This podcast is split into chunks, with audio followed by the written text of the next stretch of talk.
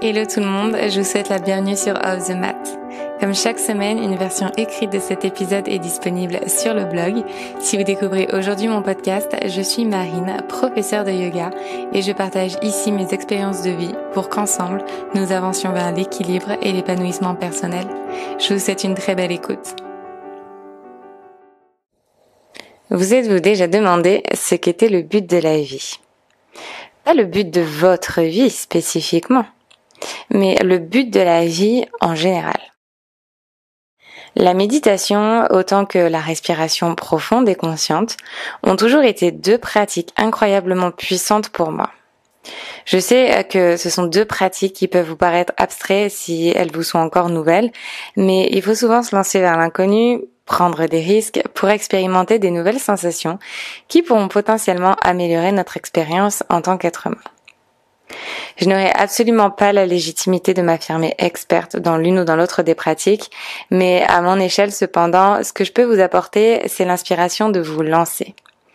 De la même manière qu'avec l'écriture, sans a priori et sans se demander quelle est la marche à suivre. Car la réalité derrière toutes ces pratiques introspectives, le secret de leur efficacité, réside purement et simplement dans le lâcher prise. Lâcher prise sur le potentiel jugement des autres et lâcher prise sur sa peur de l'échec. Car oui, le secret, si vous me le demandez, eh bien, il est tout simple. C'est de le faire pour vous.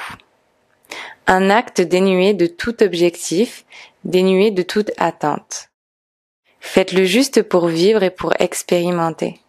Faites-le pour vous offrir cette opportunité de lire en vous, Lorsque vous serez en mesure de lire en vous, alors vous serez en mesure de lire la complexité du monde dans lequel vous vivez. Et qui sait, peut-être que ce monde ne sera alors plus si complexe que ça. J'ai cette chance incroyable de vivre au bord de l'océan. Lorsque je médite au lever du soleil, je m'installe face aux vagues et je laisse la mélodie de ma respiration danser avec la mélodie des vagues. Je n'ai pas d'idée de combien de temps je médite. Pour moi, ma méditation, elle est effective dès lors que je suis parvenue à faire le vide en moi, à créer l'espace nécessaire pour entendre le silence en dedans. Ma méditation est effective lorsque la sensation que j'ai de mon corps a quasi disparu, quand je me sens légère et subtile dans l'immensité du vide.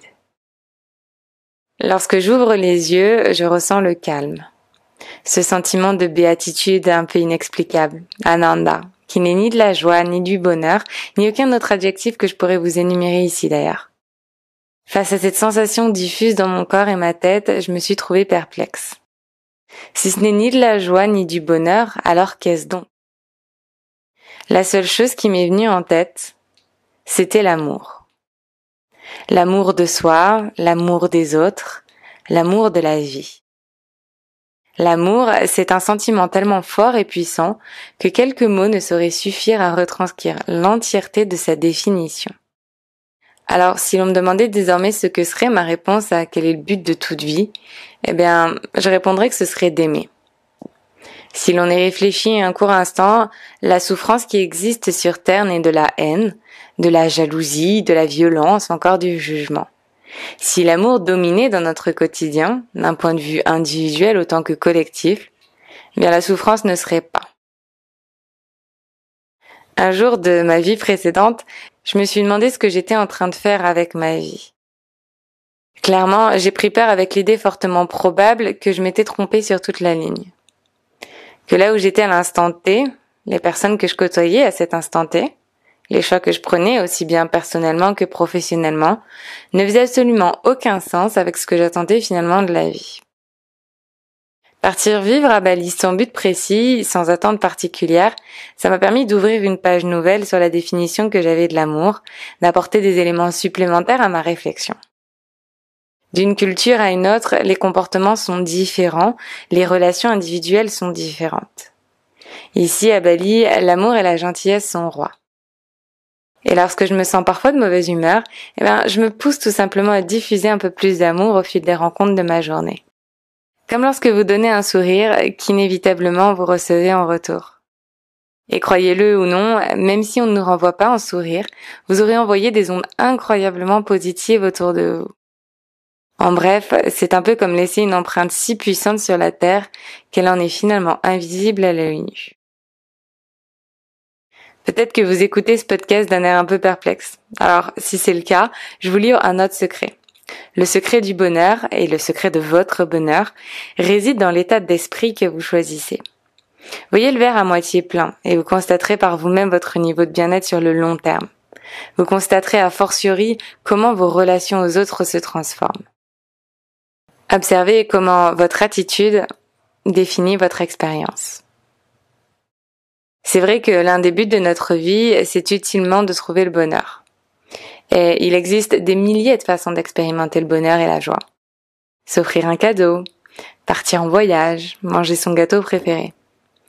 Mais ces bonheurs sont ponctuels. Une fois que vous les avez satisfaits, de nouveaux besoins naissent, et ce sentiment de satisfaction qui vous envahissait le temps d'un instant s'en va rapidement. Alors, comment trouver le bonheur ultime et immuable?